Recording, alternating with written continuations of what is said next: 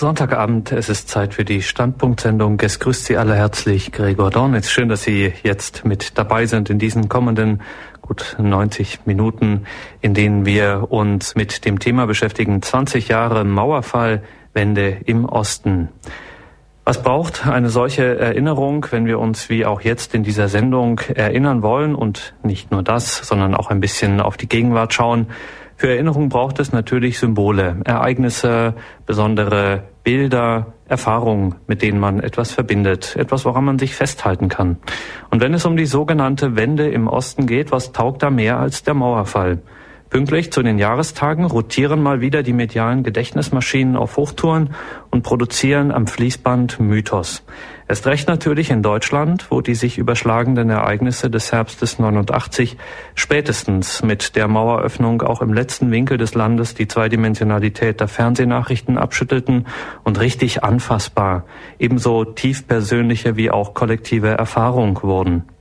In einer solchen Erfahrung kann es schnell passieren, dass die Jahrestagserinnerung das Netz historischer Zusammenhänge ein wenig übersieht und, sagen wir mal, das große Ereignis die Gedächtnismacht erlangt.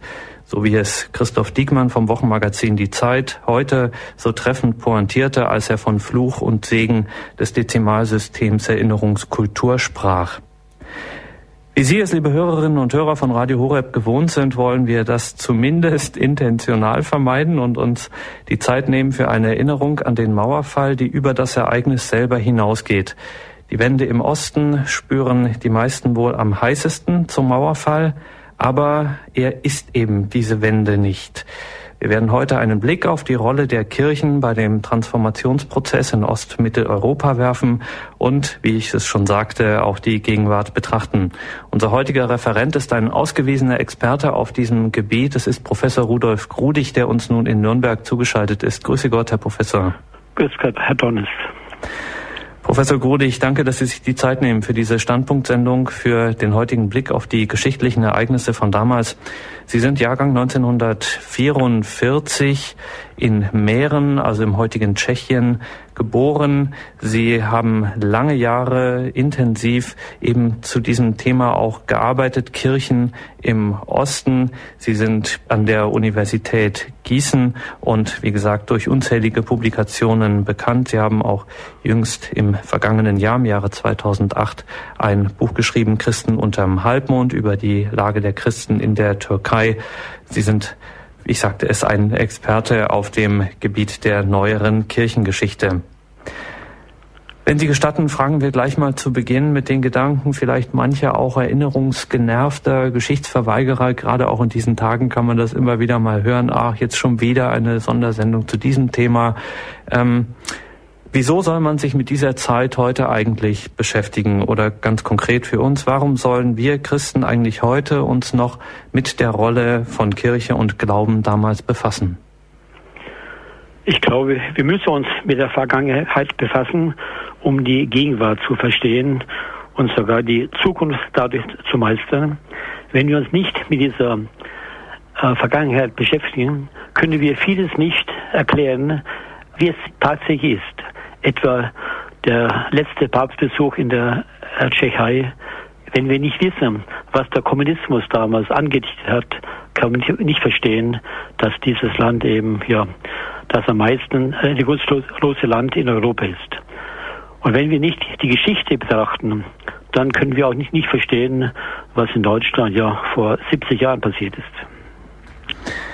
Nun sind ja einige Jahre ins Land gegangen. Viele junge Menschen kennen die Zeit nur aus den Geschichtsbüchern finden sich in der Gegenwart wieder und ja, die fragen sich, wenn sie auf diese Zeit schauen, wenn sie davon hören, wie kann es eigentlich sein, dass Christen überhaupt hinter diesem eisernen Vorhang leben konnten, zwar unter Repressalien, aber es gab sie doch. Wieso ist eigentlich in Europa so etwas wie eine Art allgemeiner Kulturrevolution ausgeblieben? Warum hat man nicht, beziehungsweise nur in ganz bestimmten Ländern, beziehungsweise Regionen, nicht einfach konsequent Tabula Rasa gemacht, wie man es doch eigentlich von einem System erwarten durfte, das sich ja unverhohlen selbst als Diktatur bezeichnete. Ja, Sie haben das Wort Kulturrevolution gebraucht, gebraucht. Auch in China, wo es diese Kulturrevolution gab, hat die Kirche überlebt. Es hat auch in äh, Europa, Albanien, ein Beispiel gegeben, das war auch schlimmer als das Beispiel in China. Albanien war das einzige und erste atheistische Land der Welt. Dort war nach der, nach der Verfassung jede antisozialistische, jede religiöse und jede faschistische Tätigkeit verboten. Und trotzdem haben die Kirchen überlebt, die Religionen allgemein, denn das Land ist ja größtenteils muslimisch. Aber auch die Muslime haben dort überlebt. Im Ostblock gab es keine einheitliche Kirchenpolitik.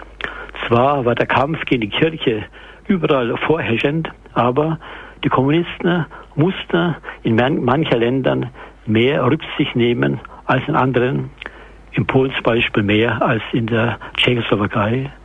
Dazu kam, kam, dass die Christen drüben, die sich aufgelehnt haben, die versucht haben, aktiv gegen Kommunismus ohne Gewalt, aber ideell etwas zu tun, dass diese Christen wussten, sie sind im Westen nicht vergessen. Und ich glaube, wenn wir mehr als wir das getan haben, die Stimme der Stummen gewesen wären und diese Menschen mehr unterstützt hätten, wäre das ganze System drüben noch früher zusammengebrochen. Professor Grulich, als in den 90er Jahren die Konflikte im zerfallenen Jugoslawien eskalierten, da konnte man ein bisschen den Eindruck haben, als ob der Westen überhaupt erstmal bemerkt, ach du liebe Zeit, da ist ja noch was. Da gibt's ja noch Nationen, da gibt's noch Völker, Kulturräume, die wir bislang gar nicht so richtig bemerkt hatten. Es scheint irgendwie bis heute ein wenig zu sein, dass uns das noch nicht so recht präsent ist. Diese, ich sagte es, Kulturräume. Haben wir da nicht auch noch, auch in Zeiten, wo sich die EU so vergrößert hat, immer noch einen echten Nachholbedarf? Auf jeden Fall. Nicht umsonst haben wir in Deutsche das Sprichwort von den böhmischen Dörfern, was jenseits ja, des Bayerischen Waldes lag, war unbekannt. Auch das lateinische Sprichwort Slavica non leguntur, also slawische Bücher werden nicht gelesen, zielt in diese Richtung. Aber ich muss sagen, das waren nur ganz bestimmte Kreise, die glaubten, dass nach dem Zweiten Weltkrieg die Teilung Europas endgültig sei, dass Europa nur noch Westeuropa sei. Ich glaube, hier haben die Kreise, die eben anders gedacht haben, die Stimme der Sturm waren, immer, immer wieder die Stimme erhoben. Und es ist auch heute eine Art Ausrede zu sagen, man konnte nicht wissen, was damals eben geschah nach der Wende 1990 in Jugoslawien. Wer das Land kannte, wer es mit offenen Augen bereist hat, der wusste, dass dort alles gärt und dass die Völker, die Nationen eben selbstständig werden wollten und nicht länger in einem Völkerkerker leben wollten. Mauerfall, 20 Jahre Mauerfall, die Wende im Osten. Sie werden für uns heute, Professor Grulich, einen ausführlichen Blick werfen auf vor allem die Rolle der Kirchen im Transformationsprozess Ostmitteleuropas und auch einen Blick auf die Kirchen in Osteuropa nach der Wende werfen, auf Wiedergeburt und Neubeginn. Wir sind darauf sehr gespannt und freuen uns auf Ihre Ausführungen. Ja, Herr Dornes, ich werde das gerne tun, aber ich möchte mich gleich eingangs entschuldigen. Meine Sprache wird heute Abend nicht so gut sein. Viele Hörer wissen das, dass ich lange krank war, einen Schlag hatte und manchmal eben noch meine Probleme habe. Aber ich bin gerne bereit, eben das zu berichten, was ich zum Thema 20 Jahre Mauerfall sagen kann. Für uns Deutsche war die Mauer ein Symbol der Teilung Europas. Denn die Teilung Deutschlands war, Deutschlands war eigentlich auch die Teilung Europas.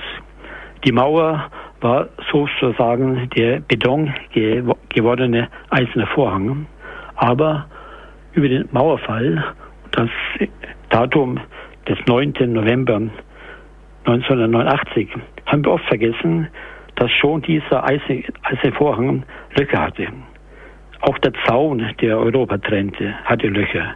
Wir sehen das am deutlichsten in Ungarn, wo schon im August des Jahres 1989 die ersten Löcher in den Zaun geschnitten worden sind und viele Flüchtlinge aus der DDR über Ungarn in den Westen kommen konnten. Auch die Tatsache, dass eben schon viele dieser Flüchtlinge über die Botschaften in Budapest oder Prag in den Westen gelangt sind, haben gezeigt, dass die Mauer, dass der eiserne Vorhang schon durchlöchert war. Es geht heute darum, eine ehrliche, eine objektive Bestandsaufnahme zu machen und wirklich zu zeigen, dass nur der Kampf um die Menschenrechte, der Kampf vieler Christen, auch die Rolle des Heiligen Vaters bei diesem Kampf eben dazu geführt hat, dass die Mauer so schnell gefallen ist. 20 Jahre danach können wir besser als heute in der Rückschau die Rolle des, der Kirchen und vor allem des Heiligen Vaters beim Zusammenbruch des Kommunismus äh, einschätzen. Kein geringerer als der Politiker, den wir im Westen mit der Perestroika und mit Glasnost gleichsetzen, nämlich Gorbatschow, hat mehrfach hervorgehoben, welche Rolle der Papst dabei spielte. Das erste Mal sagte er selber am 1. Dezember 1989 bei seinem Besuch in Rom, also schon einen knappen Monat nach dem Mauerfall, ohne Sie, Heiliger Vater, wäre das nicht passiert, was wir heute erleben. Und 1992, als die alte Sowjetunion, die er noch vorstand, äh, bereits zerfallen war, die ganze politische Landkarte Mitteleuropas und Ostmitteleuropas sich verändert hatte, da sagte er ebenfalls über den Papst, alles, was in Europa, in Osteuropa in den letzten Jahren geschah, wäre ohne die Gegenwart des Papstes nicht möglich gewesen. Wenn wir dabei zurückdenken, dass, dass Stalin noch in den 30er Jahren einem französischen Regierungschef sagte und fragte, wie viele Divisionen habe der Papst, dann sehen wir, wie sich das Ganze verändert hat. Und selbst in Halter, also im Jahre 1945, kurz vor Kriegsende, soll noch Stalin gesagt haben, der Papst, der Papst, wie viele Divisionen hatte er? Aber wir können feststellen, auch ohne Divisionen hatte der Papst erfolgt. In Osteuropa sind die äh, Kirchen und überhaupt alle Religionen aus historisch bedingten Ursachen unterschiedlich vertreten. Auf dem Gebiet des ehemaligen Ostblocks äh, haben wir heute 23 neue Staaten. Davon sind nur fünf vor dem Jahre 1989 bereits existent gewesen, nämlich Polen, Ungarn, Rumänien, Bulgarien und Albanien. Alle anderen Staaten sind neu entstanden durch den Zerfall von vielen Völkerstaaten, nämlich der Sowjetunion, Jugoslawiens und der Tschechoslowakei. In sieben dieser 23 Staaten ist die katholische Kirche die stärkste Konfession, nämlich in Polen, Litauen, der Slowakei, Tschechien, Ungarn, Slowenien und Kroatien. In elf anderen Ländern ist, die, ist es die orthodoxe Kirche, nämlich in Russland, der Ukraine, Weißrussland, Moldawien, Rumänien, Bulgarien, Serbien, Montenegro, Mazedonien, Georgien und Armenien. Nur in zwei Ländern, in Estland und Lettland, sind traditionell die Protestanten in der Mehrheit. Und in drei Staaten, nämlich in Albanien, Bosnien-Herzegowina und dem neuen Kosovo, bilden die Muslime die stärkste Gruppe. Diese Aufzählung heißt nicht, dass die, dass die jeweilige Kondition die Mehrheit der Bevölkerung also ausmacht. Denn wir haben Länder, etwa Tschechien, das sind schon längst die Atheisten, die Bürger ohne Religion, ohne Taufe in der Mehrheit. Grundsätzlich muss gesagt werden, dass alle Kirchen, alle Konditionen im Osten einen Beitrag geleistet haben, um eben die Wende herbeizuführen. Denn äh, der Kampf um Menschenrechte und die Religionsfreiheit ist, ist ein Menschenrecht, hat es in allen Kirchen, in allen Konfessionen äh, gegeben. Nicht nur katholische, auch mutige orthodoxe Priester wie Lakunien in Russland oder auch evangelische Pastoren wie Velosalum Estland haben schon vor, vor Jahrzehnten um Freiheit und Reformen gekämpft. Viele Baptisten in der alten Sowjetunion haben dies ebenso getan wie böhmische Brüder in der damaligen Tschechoslowakei. In der DDR haben evangelische äh, Gotteshäuser Raum für Veranstaltungen gegen das Regime geboten. Und da nicht alle diese Gruppen behandelt werden können, möchte ich mich hier nur auf die katholische Kirche beschränken. Aber dabei darf nicht verschwiegen werden, dass es auch in allen Kirchen Kollaborateure gab, Gläubige und Priester, die auch mit dem Regime zusammengearbeitet haben. Das hat zum Beispiel vor einer Woche die neue Literatur-Nobelpreisträgerin Hertha Müller ganz klar bei der Verleihung des Franz Merschels Menschen Alex Weißes in Frankfurt betont, als sie von Mitarbeitern der Securitate, also der rumänischen Stasi in Mönchskunden gesprochen hat. Dabei waren die orthodoxen Kirchen als Nationalkirchen oft anfälliger als die katholische Kirche oder gar die evangelischen Freikirchen. Aber auch auf katholischer Seite gab es solche Kollaborateure, etwa die sogenannten Friedenspriester in der Tschechoslowakei oder jene katholischen Männer, die sich in der christlichen Friedenskonferenz missbrauchen ließen. Wenn wir zurückblicken, dann können wir feststellen, dass die Kirchen in Russland schon seit, seit dem Jahre 1917 versucht haben, versuchen mussten, einen Weg des Überlebens zu finden. Als die Sowjets zum ersten Mal 1922 im Westen in Rapallo, Rapallo verhandelten, gab es schon erste Kontakte zu Rom. Aber zur gleichen Zeit führten zu Hause die Kommunisten Prozesse gegen katholische Priester und verurteilten sie sogar zum Tode. So wurde in der Osternacht 1923 der Generalvikar Bernard Bukewitsch in der Moskauer Lubjanka, dem KW-Gefängnis, hingerichtet, während der nahegelegenen, noch offenen Ludwigskirche der Osterglocken geläutet haben. Trotzdem hat der Vatikan weiter verhandelt, versuchte, versuchte aber auch 1926 bis etwa 1928 durch Geheimbischöfe überhaupt ein Überleben der Kirche zu sichern.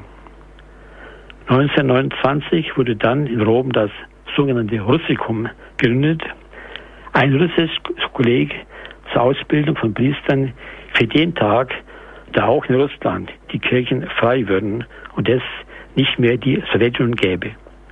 Darüber hat bereits 1975 Hans-Jakob Stehle seinem Buch Die Vatikanische Ostpolitik ausführlich und detailliert berichtet.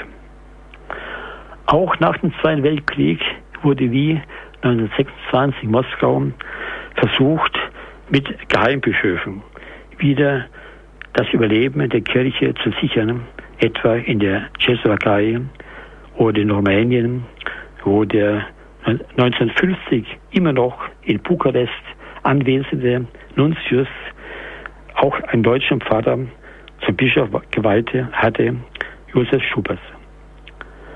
Dieses Experiment misslang, weil, all, weil alle diese geheim Bischöfe im Gefängnis verschwanden. Unter Johannes dem 23. gelang es dann äh, zu verhandeln und durch Verhandlungen manche Priester und Bischöfe aus dem Osten in den Westen reisen zu lassen. Und dann kam unter Paul VI. jede, jede oft umstrittene Ostpolitik, für die der, Name Karlsruhe steht. Der Papst aus Polen brachte hier eine Wende, aber es gab auch manches, was gleich blieb. Das zeigt sich am deutlichsten in der Person des Unterhändlers Agostino Casaroli. Dieser Architekt der Ostpolitik unter Paul VI. wurde auch dann Kardinalstaatssekretär und wurde ein enger Mitarbeiter ähm, und Außenminister der römischen Kurie und hat vieles getan, dass der polnische Papst diese Politik weiterführen konnte. Bevor Johannes Paul II. seine große Leistung antreten konnte, als er 1978 Papst wurde, muss man erwähnen, dass die sogenannte Schluss, Schlussakte von Helsinki, der KSZE, der Konferenz für Sicherheit und Zusammenarbeit in Europa, für die Kirchen sehr viel bedeutet hatte. Damals ist am 1. August 1975 diese Schlussakte unterhalten, unterzeichnet worden. Die war ein Meilenstein in Entwicklung für Menschenrechte, auch für Religionsfreiheit in Osteuropa. Damals hatten alle Staaten des Ostens, außer Albanien, aber auch die USA und Kanada, diese Konferenz durchgeführt und sich damals in der sogenannten Schlussakte verpflichtet, die Menschenrechte und die Grundfreiheiten, unter denen auch ausdrücklich die Religions- und Gewissensfreiheit genannt wurde, einzuhalten. Aber in keinem Land des Ostens hat sich damals die Lage groß verbessert. Im Gegenteil.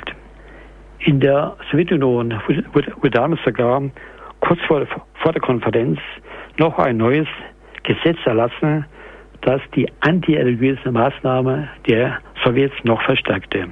Aber diese Schlussakte, bei der der Vatikan mit seinen Vertretern aktiv teilgenommen hatte, äh, brachte etwas Neues.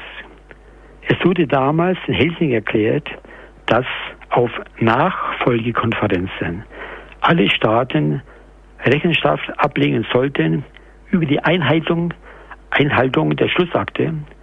Und seitdem konnten die östlichen Machthaber sich nicht mehr darauf berufen, es sei eine Einmischung in die Innenangelegenheiten dieser Staaten, wenn man sich vom Außen her nach der Freiheit der Region, nach der Gewissensfreiheit, nach Meinungsfreiheit und anderen Menschenrechte erkundigte.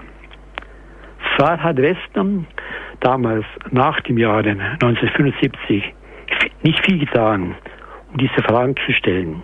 Man war durch die Fragen der Abrüstung mit Raketenzellen beschäftigt und hat das eigentliche, das Schlussakte, die Menschenrechte im Westen viel zu wenig gesehen. Aber im ganzen Ostblock, da haben mutige Männer und Frauen ihre Stimme erhoben und immer wieder ihre Regierung daran erinnert, was ihre Vertreter in Helsinki unterschrieben hätten, hatten, nämlich das Recht auf Freiheit, auch der Religion, auch des Gewissens, der Pressefreiheit und aller anderer Menschenrechte.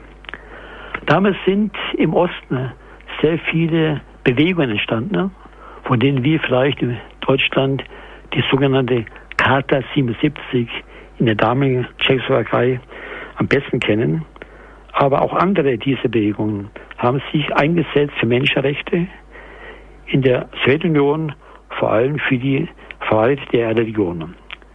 So ist in der Ukraine ein Komitee der ukrainischen Kriege entstanden und in Litauen das Komitee zur Verteidigung der Rechte der Gläubigen. Leider Gottes sind diese Bewegungen bei uns viel zu wenig gesehen worden. Es waren zum Teil echte Massenbewegungen.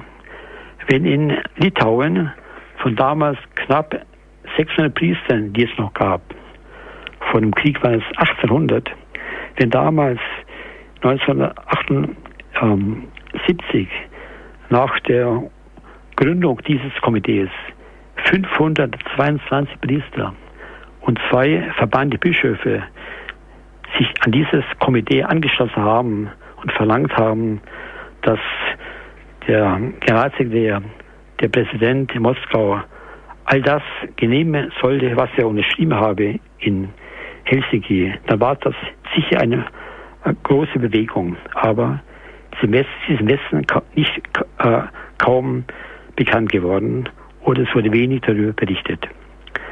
Als die ersten Priester ins, Gefängnis kamen viele nach Sibirien verbannt worden sind, da haben über 100.000 Litauer unterschrieben für diese Priester.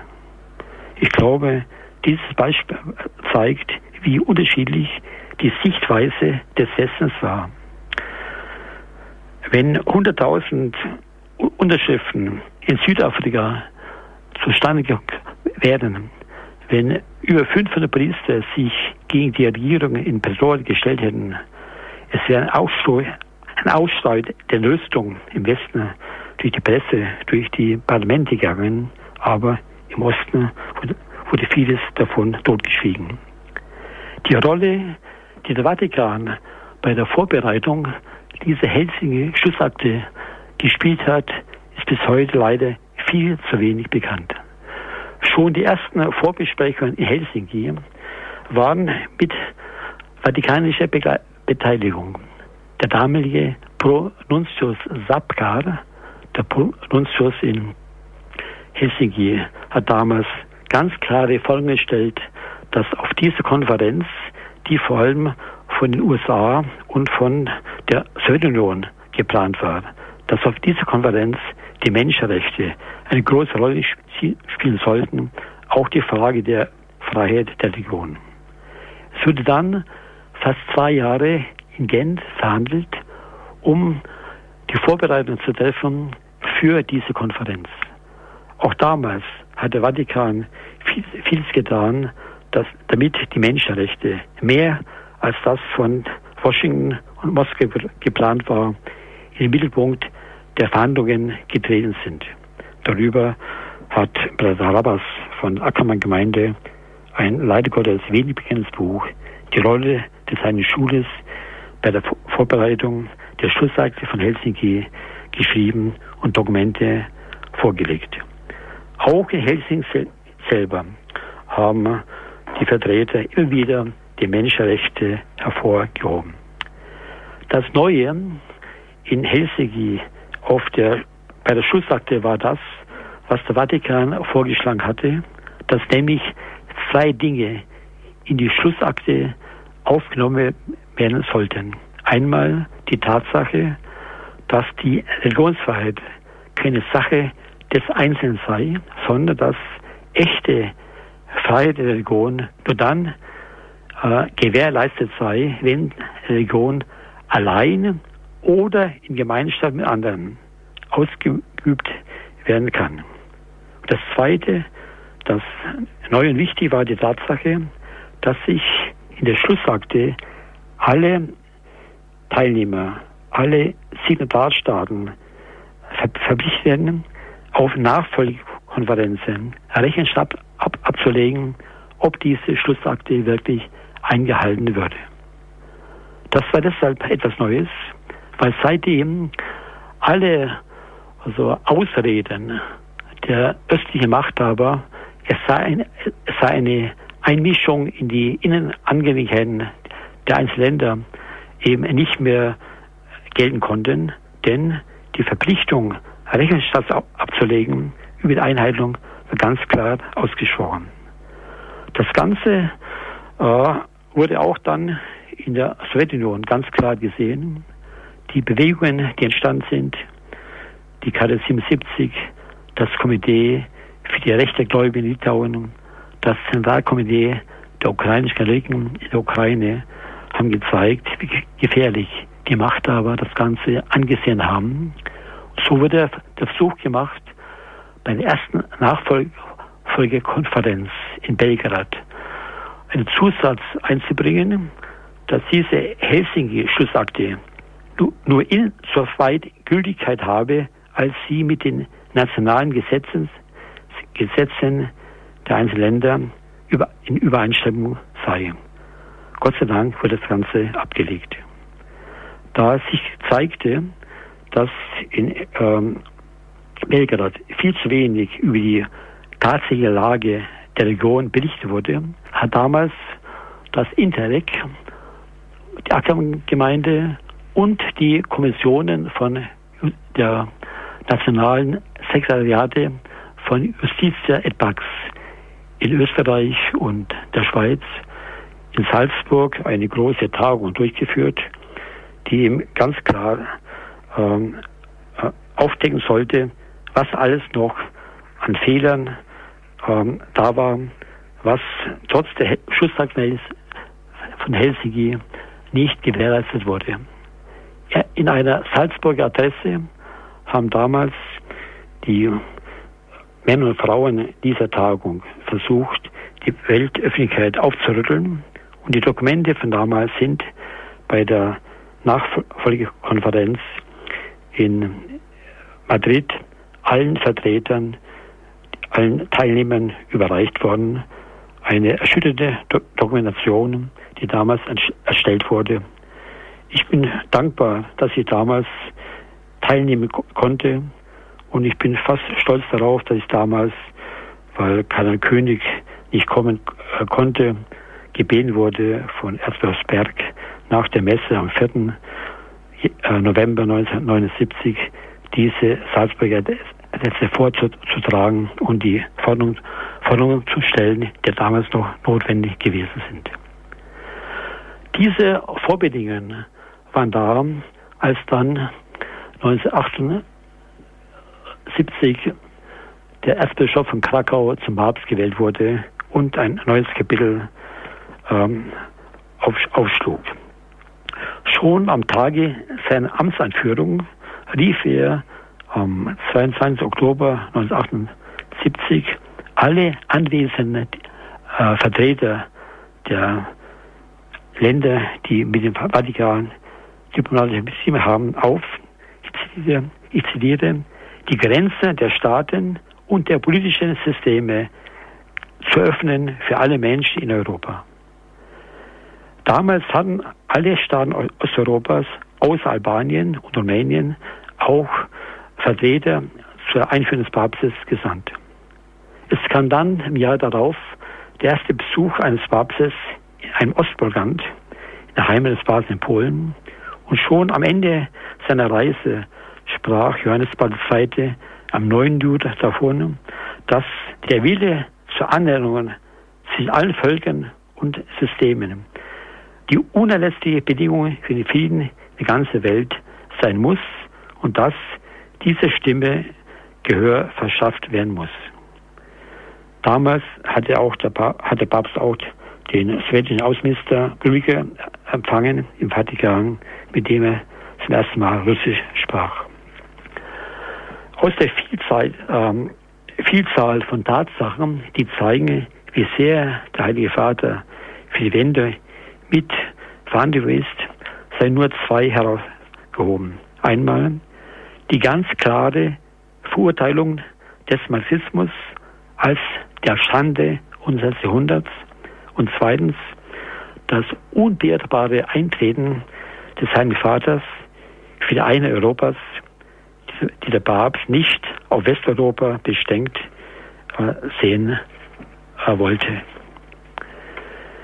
Die Verurteilung der marxistischen Ideologie äh, erstreckte sich fast total, sogar bis hin zur Ablehnung der Theorie der Befreiung. Wie sehr diese Haltung, wie sehr diese antikommunistische Haltung des Papstes die Machthaber im Ostblock trag, traf vor allem in Moskau, sieben daraus, dass ihm im Jahre 1984 eine Reise nach Litauen nicht gewährt wurde, obwohl der eingeladen war, Damals hat sich Moskau berufen auf das Wort von der Schande des Jahrhunderts. Wie groß damals aber schon die Hoffnungen der Ostmitteleuropäer waren auf den Papst, zeigt das Selbstbewusstsein der polnischen Gewerkschaftsbewegung Solidarność. Und schon damals konnte einer der katholischen Publizisten schreiben, dass der polnische August 1980 nicht möglich gewesen wäre, ohne einen Polen auf dem Stuhle bete. Der zweite Punkt, neben der, der Verurteilung des Kommunismus, eben die Rolle der Papst spielte durch die Betonung der Einheit Europas, kann ebenfalls nicht hoch genug eingeschätzt werden. Denn ich glaube, der polnische Papst war als einziger Politiker nie mit der Teilung Europas einverstanden. Er hat es nicht mit den Folgen der Teilung Europas nach der Konferenz von Jalta abgefunden. In dem Sinn war er stets ein echter Pan-Europäer gewesen, der ganz Europa sah, in Ost und West.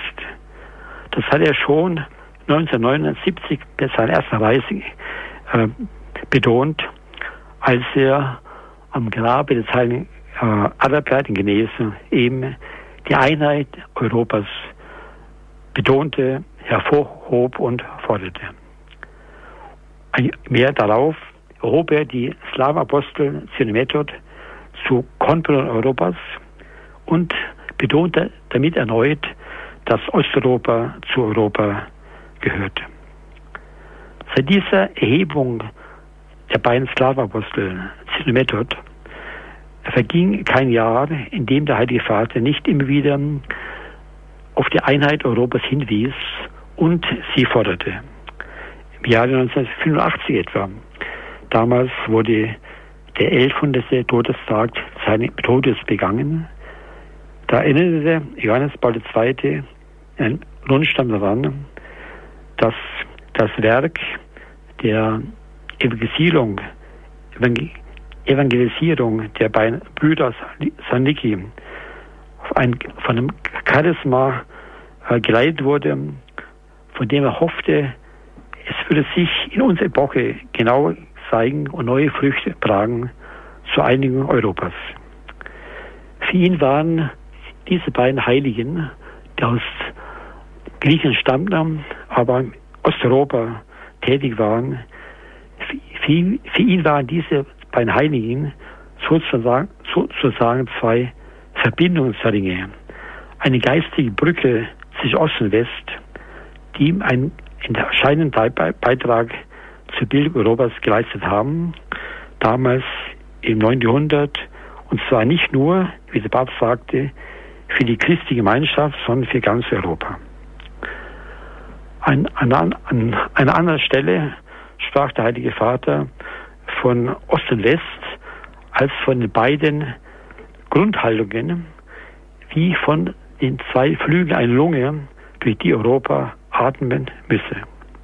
Und tatsächlich hat der Heilige Vater bei seinem ersten Besuch in einem ehemals kommunistischen Land nach der Wende in der damaligen Tschechoslowakei gezeigt, dass er diese Tradition von Synemethod ganz wichtig sah für ganz Europa.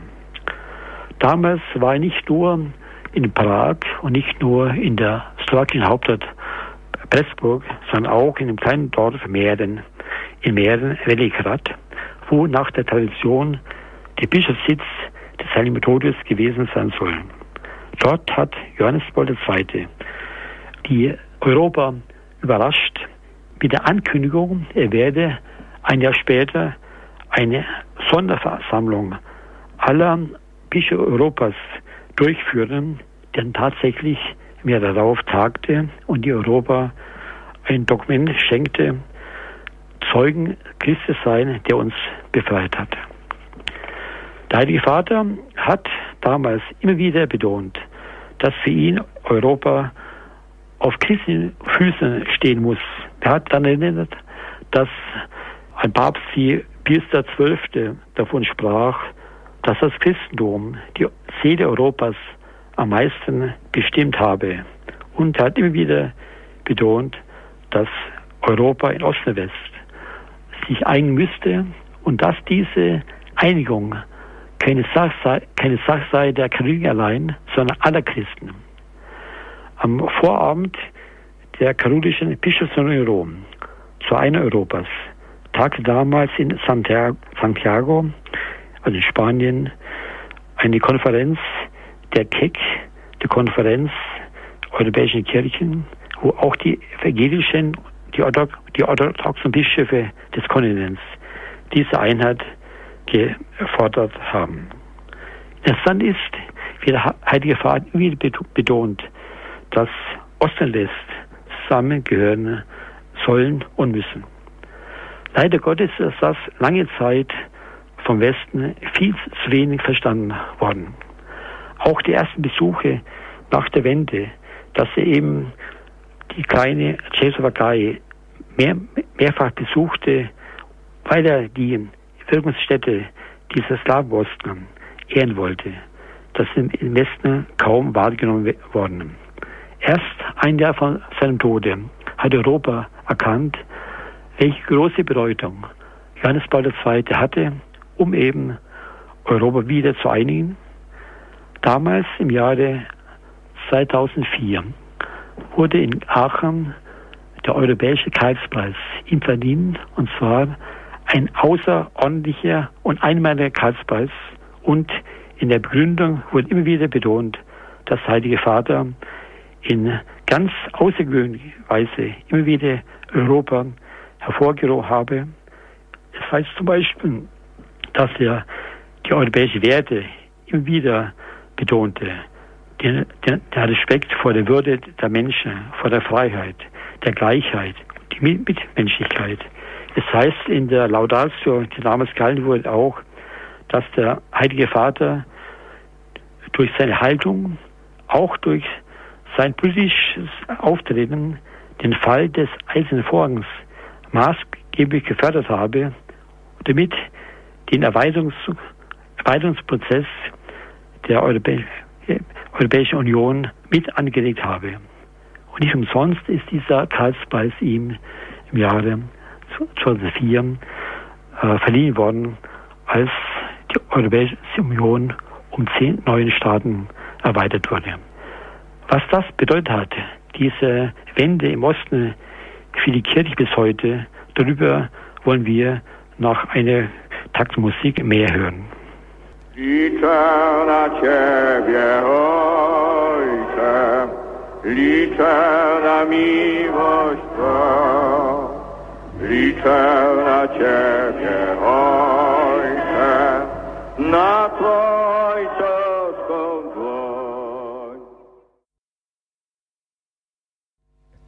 Standpunkt am Sonntagabend bei Radio Horeb. Heute mit dem Thema 20 Jahre Mauerfall, Wende im Osten. Unser heutiger Gast ist Professor Rudolf Grulich und er spricht insbesondere über die Kirchen in diesem Wendeprozess im Osten. Und jetzt wird es vor allem darum gehen, die Kirche in Osteuropa nach der Wende. Professor Grulich. Ja, zunächst sagt Leute, ich habe mich gefreut, dass die die Stimme des Papstes eingeblendet haben als er mit Jung gesungen hat. Wie ging es mit der Kirche nach der Wende weiter? Ich denke oft daran, dass im Jahr 1990 beim Kongress in Oettingen der damals schon ja, 70-jährige Bischof von Königgrätz, Otschenacek, der 40 Jahre lang Bischof war, aber amtsbehindert. Er wurde 1950 als 30-jähriger Bischof geweiht und durfte erst 40 Jahre später sein Amt antreten. Das damals vor katholischen Schwestern Bischof erzählte, er habe gerade Briefe gebetet, den Psalm 126, als er damals im November die Nacht hörte, dass auch in Prag das Ganze in einer Revolution geendet habe und der Kommunismus überwunden sei. Er habe damals gebetet, im Psalm 126, als der Herr das Los der Gefangenschaft sie wendete, da waren wir alle wie Träumete. Und ich denke noch daran, wie die Zuhörerinnen, meistens Schwestern, bibelfest weitergebeten haben im Psalm. Da war unser Mund voll Lachen und unsere Zunge voll Jubeln. Wir wissen aus dem Alten Testament, dass damals, als der Herr das Los der Juden in Babylon gewendet hatte, dass nicht alle Juden zurück sind und dass es auch Schwierigkeiten gab mit dem Heiligen Land. Und ich glaube, dieses Beispiel des Lachens und Jubels des Psalmes und die Frage, wie eben das Ganze nach der Wende weiterging, auch das muss uns heute beschäftigen. Äh, die größte Freude und die größten Hoffnungen hatten wir sicher im Jahr 1990 beim Katholiken-Tag in Berlin. Dieser Katholiken-Tag war schon lange vorbereitet. Damals war die Mauer gefallen. Man wusste, es werde sich Deutschland äh, wieder vereinigen. Damals kamen kam zum ersten Mal auch Bischöfe aus der Ukraine, es kamen Priester aus Russland, auch Seminaristen aus Riga.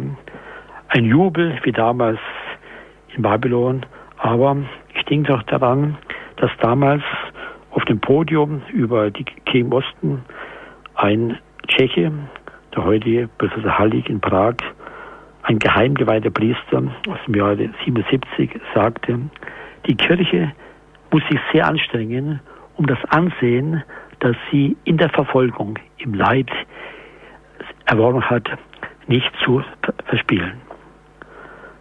Viele waren damals betroffen über den angeblichen Pessimismus. Aber wir sehen, wie damals im Jahr, Jahr 1990 beim ersten Papstbesuch noch 600.000 Menschen gekommen sind, und Papst zu sehen und dass wir heute in diesem Jahr beim Papstbesuch mit Ach und Krach in Albunza noch 50.000 Menschen hatten, das zeigt doch, wie sich ja manches nicht so entwickelt hat, wie geglaubt haben.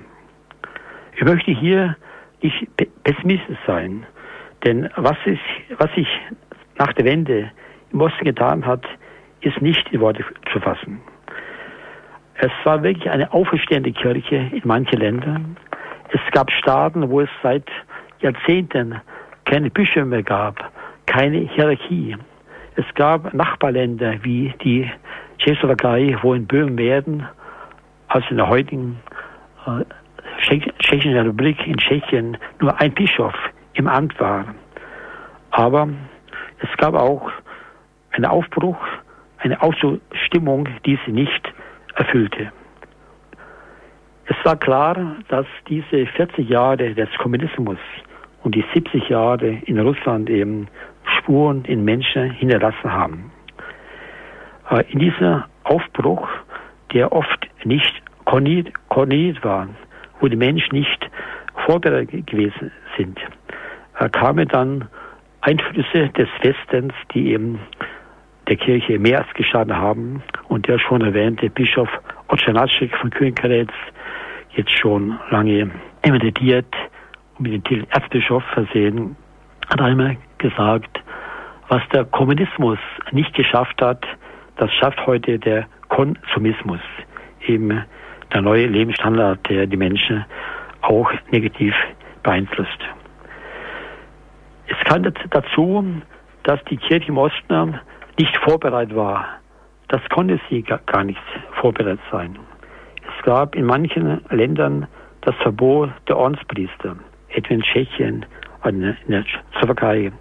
Auch in Rumänien waren die Orden verboten, in der Söhne so und so.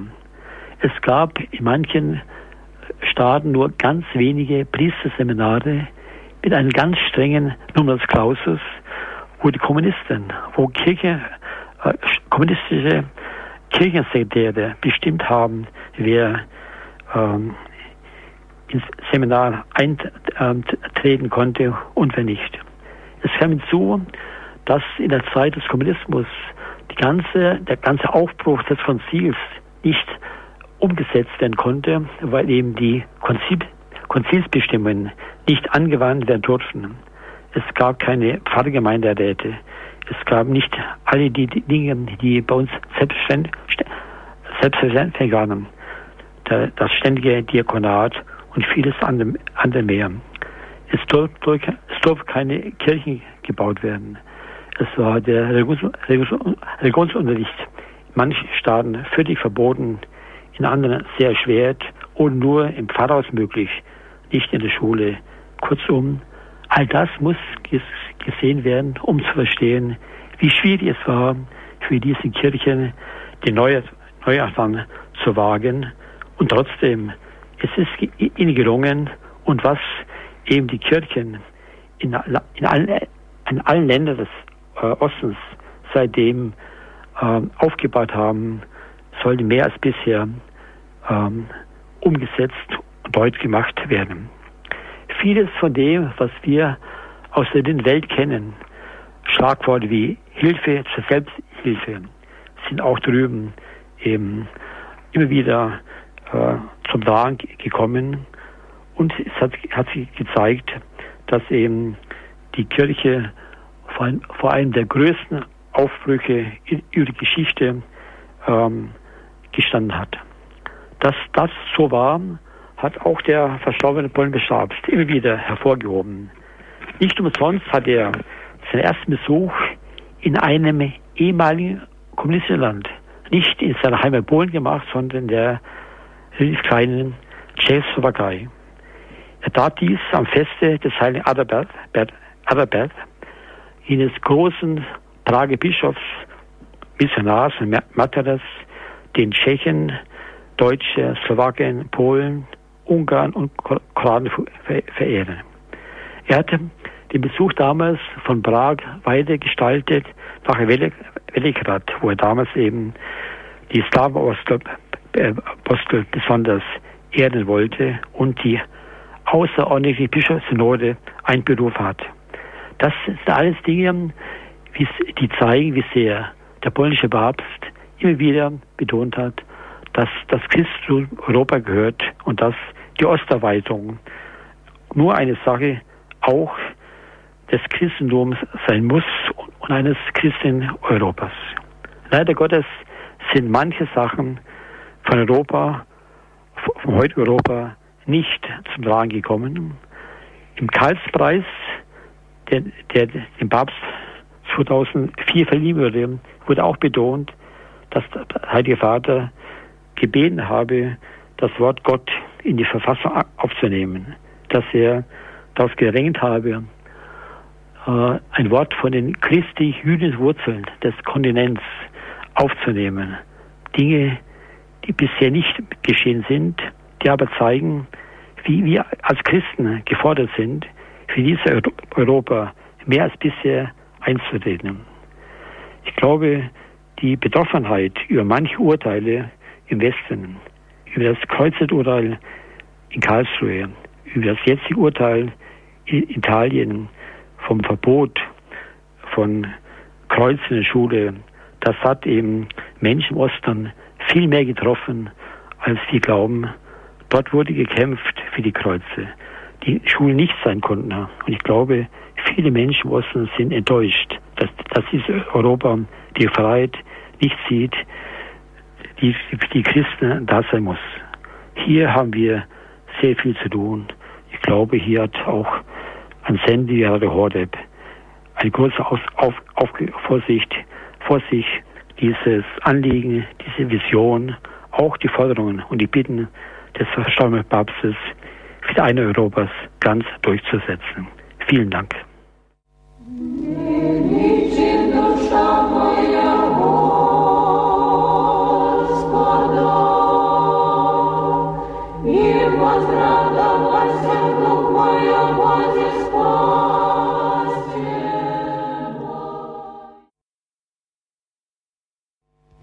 Zwanzig Jahre Mauerfall, die Wende im Osten ist das Thema heute in der Standpunktsendung hier bei Radio Horeb.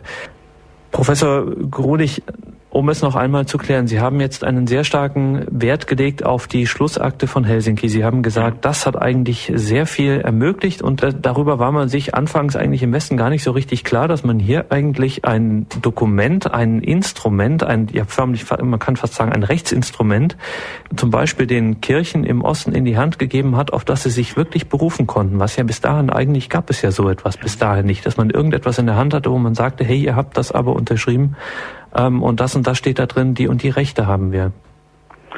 Das stimmt. Ich glaube, diese Schussakte ist eben nie so wirklich im Westen gewürdigt worden. Ähm, Im Korb 3 waren eben die Fragen der Menschenrechte beschlossen durch die Unterschrift aller Staats- und Regierungschefs von ganz Europa, auch Kanadas und ähm, der USA, hat diese Schussakte Grunde Gesetzeskraft bekommen. Ne? Und ich glaube, der eine Passus eben, dass Religion allein und in Gemeinschaft mit anderen ausgeübt werden muss, hat ihn verhindert, dass manche Verfassungen, etwa der Sowjetunion, nur gesagt haben, Religion ist Privatsache des Einzelnen. Ne? Auch für Europa hat das Bedeutung. Wir sehen die Frage der Menschenrechte zu sehr als Individualrechte, vor allem nach der Französischen Revolution. Ja. Aber es gibt auch Gruppenrechte. Ne? So eine richtige kleine Versammlungsfreiheit hat man da genau, eigentlich. Genau. Und das gilt für die Regionen genauso wie für kleine Nationen. Ne? Natürlich sind in Frankreich alle gleich. Aber wenn manche gleichen, mhm. etwa die nationalen Minderheiten, sich zusammentun, dann haben sie Schwierigkeiten, weil eben das Französische die einzige Sprache ist. In Russland war es genauso. Natürlich hatte der Einzelne die Freiheit, an Gott zu glauben. Aber in Gemeinschaft mit anderen aufzutreten, das war schon schwieriger. Wir haben eine erste Anruferin in der Leitung aus Ankum, hat uns Frau Fechler angerufen. Guten Abend, grüße Gott. Grüß Gott und guten Abend, Herr Professor Grulich und Herr Dornes. Schön, dass Sie als Moderator wieder so oft zu hören sind. Freue ich mich sehr. Herr Professor Grulich, wir haben hier immer eine Zeitung, die kommt sonntags ins Haus, kostenlos, Osnabrücker Nachrichten, UN abgekürzt, und da steht dann jedes Mal, ist da eine Frage zur Abstimmung. Und die Frage heute hieß, können Sie sich noch über den Mauerfall freuen? Natürlich kann ich das. Das ist doch ganz klar. Ich will ins Internet gehen. Ist, man kann es nur übers Internet. Und da gibt es eben dieses mit Ja oder Nein abzustimmen. Und dann sehe ich doch, erschreckt sich dann doch, dass 53 Prozent, heute Abend noch war das, mit Ja gestimmt haben, 47,7 mit Nein. Und das finde ich doch ziemlich betrüblich. Also ich weiß gar nicht, welche Motive da für dieses Nein alles dann gelten können. Sie können ja nicht hier im Osnabrücker Raum, können Sie ja nicht so viele Stasis sein, die sich natürlich nicht drüber freuen. Ähm, es kann auch nicht der Arbeitsverlust des Arbeitsplatzes eigentlich nur auf die Mauer geschoben werden. Und da fragt man sich doch, sind wir Deutschen, nicht wir Deutschen, sondern sind wir denn so vergesslich oder was ist da so oberflächlich? Können wir uns nicht erinnern an diese Gefängnisse, die es drüben gegeben hat für die Menschen, die äh, nach Freiheit sich gesehnt haben, die ein Wort gesagt hatten, was denen nicht genehm war der Regierung. Und die, äh, also das finde ich, ich finde es ganz schlimm. Eine andere Frage ist, äh, ich habe gelesen, dass die ähm, im Osten stand da gebetet haben, dass du der Kirche die Freiheit unserem Volke Einheit. Ich meine, das war nicht nur im Osten, wurde es nicht gebetet, sondern dass diese Fürbitte Pater Werenfried von Straten an den Engel des Herrn gehängt hat. Wir haben das nämlich immer gebetet, weil wir das Friedensgebet ja immer abends haben. Jeden Abend warten wir das lange Jahre, jetzt haben wir es nur noch viermal in der Woche, dass du der Kirche die Freiheit, unserem Volke Einheit und der Welt den Frieden verleihen wolltest. Und Pater Werenfried hat, glaube ich, auch eine Rolle gespielt im Einsatz hier für die Einheit, meine ich. Und ich habe das jetzt, weil ich immer den Freitag habe, habe ich aus dieser Fürbitte gemacht. Wir können ja nicht mehr so um die Einheit, die ist ja da, die äußere Einheit, dass du der Kirche die Freiheit, unserem Volke Einigkeit, den Politikern Wahrhaftigkeit und Einsatz für unser Land und der Welt den Frieden verleihen wolltest. Und das beten wir dann immer nach dem Engel des Herrn, wenn wir als kleines Grüppchen zusammenkommen, zum dem ganz einfachen Friedensgebet um Frieden. Und Dankeschön, dann nochmal die Frage, ob jetzt in Leipzig, wo ja diese in der Nikolaikirche diese Gebetsstunden gewesen waren vor der Einheit, ob da nicht auch wirklich so Gebetsstunden sind zum Dank für die Einheit. Also das würde ich mir doch wünschen, dass wir dieses Danke für diese, für dieses Wunder der Einheit doch wirklich noch öfters, ähm, also vor Gott bringen. Dankeschön, ja. Frau Fechler. Alles Gute Ihnen, Gottes Segen. Vielen Dank für die Frage. Sie haben recht, das Wort Dank erwähnt. Ich glaube, wenn nur so wenige Menschen sich freuen über die äh, Einheit, das ist auch undankbar. Wir Deutsche können froh sein, dass wir ohne Krieg die Einheit bekommen haben. Ich habe heute gelesen, in Korea sind alle Bemühungen zu verhandeln immer überschattet. Der, äh, die Teilung Koreas war mit 600.000 toten Soldaten und drei Millionen Zivilisten überschattet. Wir haben die Einheit geschenkt bekommen. Andere Länder haben Krieg gehabt auf dem Balkan. Ich glaube, das ist etwas, was kann man nur als Undankbarkeit bezeichnen. Die andere, ja, der Hinweis auf die Freiheit der Kirche und die Einheit Deutschland, dass das ein ehemaliger Feind gebetet hat. Bade Wernfried war ja Holländer und die Holländer waren uns nicht so sehr grün, uns Deutschen. Ne? Er hat den Krieg im besetzten Belgien äh, verbracht und trotzdem nach dem Krieg für deutsche äh, Opfer gesammelt und vieles, vieles getan. Das ist etwas, was ganz großartig ist und ich glaube, seine Gestalt zeigt eben, dass die Einheit Europas nur nötig, möglich ist, wenn Christen das Ganze betreiben. Was die Polen damals mit den Bischöfen, den deutschen Bischöfen geschrieben haben, wir vergeben und bitten um Vergebung. Das ist, glaube ich, das, was Europa, jeder Staat äh, annehmen muss. Jedes Volk, jeder Staat kann Täter und Opfer sein. Wir müssen vergeben, aber auch um Vergeben bitten, weil niemand ohne Schuld ist und niemand den ersten Stein werfen kann. Auf dem Gebiet hat dem Bader Wellenfried unheimlich viel geleistet. Ich weiß selber, ich kann ihn sehr gut, wie er sich gefreut hat über die Wiedervereinigung im Jahr 1990 und dass er sagt mir einmal, ich bin dankbar, nicht nur äh, zu, zu, erleben, dass der ganze Ostblock zusammenfällt, sondern auch, dass Deutschland wiedervereinigt ist. Und er hat ja für dieses Deutschland nach dem Krieg in der Diaspora, für die Rucksackpriester, auch mit den Kapellwagen sehr vieles getan. Ich bin Ihnen dankbar für, die, für diesen Hinweis.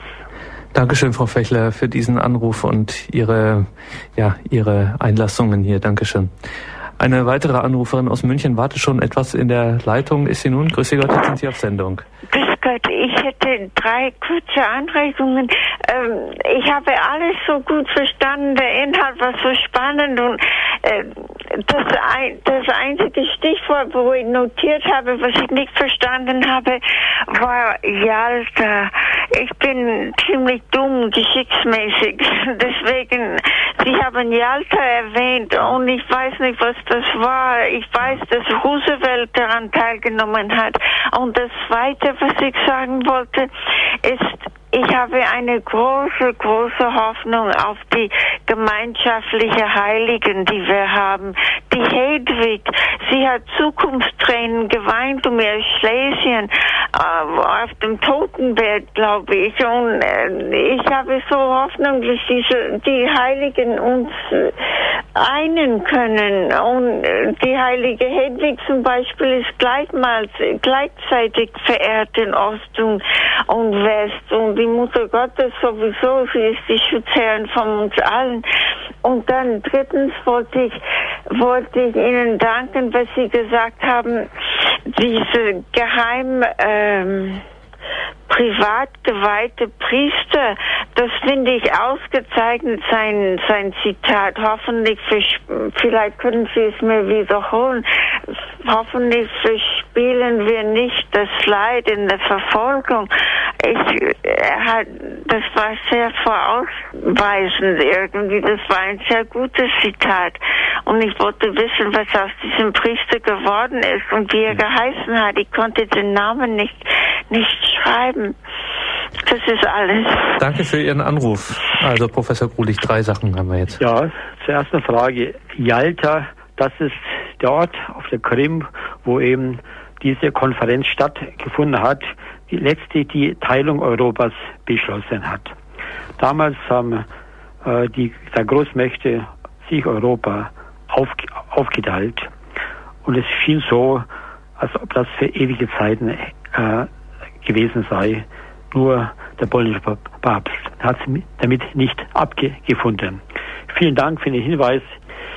Sehr gefreut habe ich mich, dass die die Heiligen angesprochen haben. Denn in dem von mir äh, genannten Brief der polnischen Bischöfe von 1965, da heißt es, Heilige verbindet die Völker. Die gemeinsamen Heiligen können uns weiterhelfen. Und damals wurde die heilige Hedwig äh, be bewusst in den Mittelpunkt gestellt, aber auch andere Heiligen. Ich denke zum Beispiel an die heilige Elisabeth von Thüringen, eine typisch deutsche Heilige, geboren als ungarische Königstochter, wahrscheinlich auf dem Gebiet der heutigen Slowakei. Also Heilige verbinden die Völker und ich glaube, da haben wir noch viel, viel zu tun, um die gemeinsamen Heiligen anzurufen. Auch die sechs Europapatrone. Der heilige Benedikt, Cyril Method habe ich schon genannt. Und dann hat der Heilige Vater 1999, also vor zehn Jahren, drei Frauen als Patroninnen Europas ernannt. Die heilige Birgitta von Schweden, um den Norden Skandinavien mit einzubinden. Die Patronen von Italien, die heilige Katharina von Siena und die getaufte Jüdin Edith Stein aus Breslau, also auch aus dem, den Ost Ostgebieten. Ich glaube, wenn wir diese Heilige mehr im Mittelpunkt setzen würden, ihr Beispiel nachahmen würden, dann können die Völker besser zueinander stehen als bisher. Das Zitat auf dem Karigentag war von Thomas Hallig. Der wurde 1977 geheim geweiht in Erfurt, war schon in der, Zeit der, der Ver Ver Verfolgung Berater von Kardinal Tomaschek und ist heute Leiter der Christianer Christian Akademie in Prag und Professor an der Karls-Universität. Ein Buch von ihm kann man nur empfehlen. Das gibt es bei der Ackermann-Gemeinde, ähm, wo, wo, wo, er die, über diese Erfahrungen im Untergrund berichtet. Dankeschön für Ihre Frage und alles Habe Gute. Alles Gute, auf Wiederhören. Danke. Standpunkt bei Radio Horeb heute mit Professor Rudolf Grulich. Es geht um die Wende im Osten, um die Kirchen im Osten anlässlich der 20 Jahre Mauerfall. Professor Grulich, jetzt waren wir gerade bei den Heiligen. Ähm, Sie haben ja darauf hingewiesen, mehrfach jetzt, dass sich Johannes Paul II. nicht mit der Teilung Europas abfand. Und gerade wenn man jetzt auf die Heiligen schaut, auch auf diese europäischen Heiligen, da könnte man ja vielleicht doch vermuten, dass die katholische Kirche im Osten äh, hier mit einem Pfund wuchern konnte, das anderswo vielleicht eher als so ewig gestrige äh, Schwerfälligkeit belächelt wird, nämlich dieses ganz einzigartige katholische Geschichtsbewusstsein, das ja nebenbei bemerkt bei einem polnischen Papst wie Johannes Paul II. ja noch intensiver im kulturellen Gedächtnis brütete, ähm, dass also hier nicht einfach nur Epoche auf Epoche folgt, sondern dass die Dinge immer alle miteinander zusammenhängen und dass man jetzt nicht einfach sagen kann, ja jetzt ist aber eben so und äh, was früher war, interessiert uns nicht mehr. Ja, da haben Sie vollkommen recht. Und das hat Johannes Paul II auch in mehreren päpstlichen Schreiben äh, hervorgehoben, als er zum Beispiel Cyril Method zu Patron Europas ernannte, 1980, und so sie den Heiligen Benedikt, dem Patriarchen des Armenlandes, zur Seite stellte, hatte diesen Gedanken auch ausgedrückt. Er hat damals geschrieben, dass die Annahme des Christentums, die Eingliederung ähm, der östlichen Völker, vor allem der Slawen, eben äh, sie zu Europäern gemacht habe. Ne? Denn bis dahin hat man immer wieder die Zugehörigkeit zu einem Reich, ob Westrom oder Ostrom, als wichtig angesehen. Man hat zum Beispiel keinen Großen, mit dem er das Weströmische Reich neu erstand, schon sehr früh als Vater Europas bezeichnet. Aber sein Reich war doch sehr klein, nicht größer als die erste EWG, die Europäische Wissenschaftsgemeinschaft. Äh, nach seinem Tode ist dieser Reich zerfallen. Wirklich, Europa haben dann Missionare und Heilige aufgebaut, nicht Politiker oder ja, Generäle. Das waren kurzlebige, kurzlebige Imperien, aber große Missionare, eben Ansgar im Norden, Bonifatius, äh, Patrick in äh, Irland, aber auch Zynomethod, die haben wirklich die Grundlagen Europas gelegt und das muss heute neu entdeckt werden. Wir können auch hier in die Gegenwart schauen. Es waren drei katholische Politiker, ohne die es heute kein vereintes Europa gäbe nämlich außer Konrad Adenauer, Robert Schumann in Frankreich und Alcide de Gasperi in, ähm, in Italien. Und es ist interessant, für zwei dieser Männer, für Schumann und für de Gasperi, läuft der Seligensprechungsprozess. Der für Schumann ist ziemlich weit fortgeschritten. Und ich glaube, muss auch zeigen, dass große Heilige, vor allem im Osten, auch heilige Herrscher, also heilige Politiker gewesen sind. Wenzel von Böhmen, zu seinen Ehren war jetzt Papst Benedikt in Tschechien. Die heilige Hedwig war Herzogin von Schlesien. In Ungarn wird der erste König Stefan als Heilige verehrt, aber auch einige andere ungarische Könige haben den Titel äh, Heilige. In der Ukraine war es die heilige Olga und der heilige Wladimir, die als Heilige verehrt äh, werden. Vielleicht könne das auch ein, ja, ein Anspann sein an manche Politiker, das C wieder ernst zu nehmen und dadurch eben die Politikverdrossenheit Europas etwas zu mindern. Aus dem hohen Norden ging es zunächst nach München und jetzt gehen wir weiter in Richtung Schweiz. Aus der Nähe von Zürich hat uns Herr Siegler angerufen. Grüße Sie. Ja, guten Abend. Guten Abend. Ich habe eine Frage an den Herrn Professor. Zuerst eine Bemerkung. Ich bin sehr beeindruckt über Ihren Vortrag und vor allem eben über die Rolle der Kirche in diesem ganzen Prozess. Nur, äh, wenn ich das in der Presse hier in der Schweiz verfolge, in den letzten Tagen in der Neuen Zürcher Zeitung zum Beispiel, da wird eigentlich die Rolle der Kirche völlig ausgeblendet. Gibt es da nicht Möglichkeiten, dass man eben diese äh, das einbringen könnte? Wie erklären Sie sich das? Ja, die Tatsache besteht, dass die Rolle der Kirche viel zu wenig gesehen wird. Dass das auch in der Schweiz so ist, das äh, macht mich fast traurig. Ich kann es verstehen, dass manche Kreise einfach dem Papst nicht verziehen haben, dass er den Kommunismus überwunden hat. All diese Kreise sind auch immer pseudo-sozialistisch denken. Sonst ist es einfach so, dass eben nach der Wende die Rolle der Kirche in der europäischen Einigung einfach viel zu wenig gesehen wird. Ich habe schon erwähnt, die Tatsache, dass das Wort Gott nicht in der Fassung auftaucht. Mhm, ja. Dass wir die christlich-jüdischen Wurzeln nicht mehr äh, de deutlich sehen. Die Kirche ist heute einfach am Rand. Und ich glaube, hier muss ganz Europa aufpassen, dass eben äh, die EU mit einem Zentralstaat, wo in Brüssel alles bestimmt wird, ne? nicht Augenfragen der Religion, Bestimmungen und Gesetze hervorruft, die eben diese ganze äh, Entwicklung noch weiter treiben. Aber wir Christen sind einfach verpflichtet, mehr als bisher, diese Rolle der Kirche und des Papstes zu betonen. Und wir können auch mit der Recht stolz darauf sein, dass es dem Heiligen Vater gelungen ist, diese Ziele in Europa ja, zu erreichen. Nicht mhm. durchzusetzen, sondern zu, zu erreichen. Besten Dank. Danke Dank. Ihnen, Herr Siegler, ja. für den Anruf. Alles Gute, auf Wiederhören. Auf Wiederhören, danke.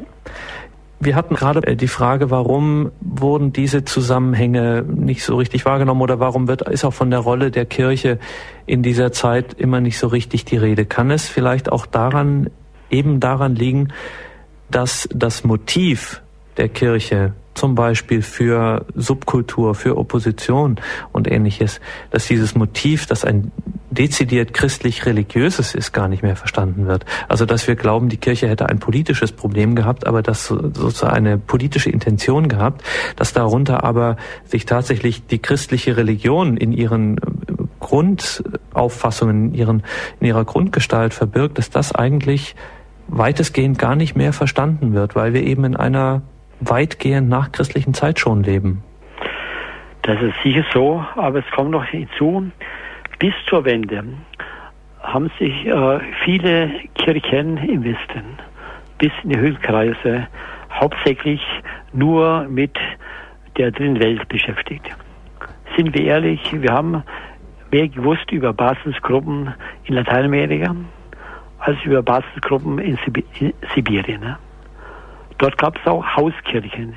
Die letzten katholischen Gemeinden in Kasachstan, äh, getragen von Betschwestern, mhm. wo eben äh, alleinstehende Frauen, meistens Witwen, äh, die Gemeinden geführt haben, weil es keine Priester gab. Ne? Mhm. Darüber ist, ist wenig geschrieben worden. Das hat Kirche Not gemacht. Wir haben jedes Jahr, ich sage wir, weil ich das Ganze gestalten konnte, in Königstein auf dem Kongress in Kirchenot wurde darüber berichtet. Allein die Tatsache, dass es drei große Werke gab, Bischöfe Werke für die dritte Welt. Atheniat, Missio und Miseror, aber keines für den Osten. Zeigt auch den Nachholbedarf, den wir haben. Ne?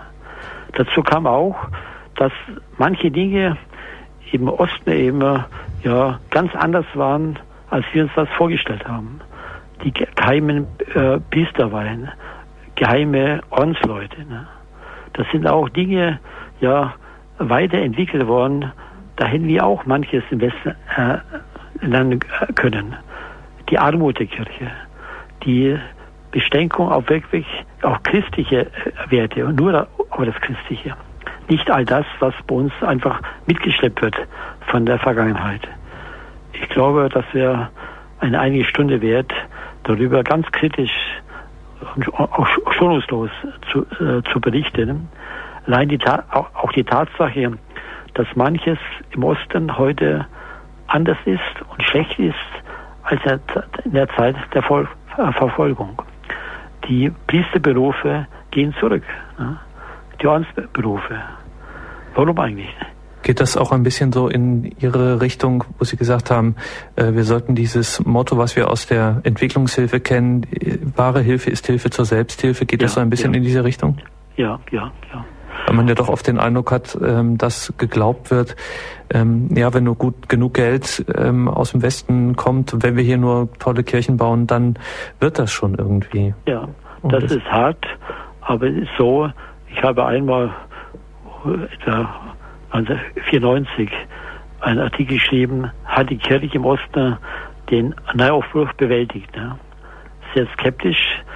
Viele Leute haben mir recht gegeben. Ich bin auch sehr angegriffen worden. Aber ich glaube, das stimmt. Ich glaube, mit Geld allein kann mich, kann mich alles regeln. Natürlich war es so, dass drüben manches im Argen lag. Aber nachdem heute schon der Gründer von King Not genannt wurde, ein Mann, der wie kein anderer sonst und hat sich damals auch Feinde gemacht im Westen, der manchmal die orthodoxe Kirche angegriffen hat in Russland wegen ihrer Staatshörigkeit. Dieser gleiche Mann, dem war der Wählen von Stratmann, hat nach der Wende die Hand ausgestreckt und hat auch die orthodoxe Kirche Russlands massiv unterstützt, weil er sagt, wir müssen den Menschen neu schaffen. Wir müssen junge Menschen erziehen. Was können diese armen Russen dafür, wenn sie 70 Jahre lang unter Kommunismus leben mussten? Ne? Auch das gehört dazu. Also, wie wir heute zumindest eines gelernt haben mit der Wende, war die Aufgabe, wie sie etwa beispielhaft von Kirche in Not durchgeführt wird, die ist noch nicht vorbei, ganz im Gegenteil. Ja. Danke, Professor Grulich, dass Sie sich für heute Abend die Zeit genommen haben. Danke und auf Wiederhören, alles Gute. Auf Wiederhören.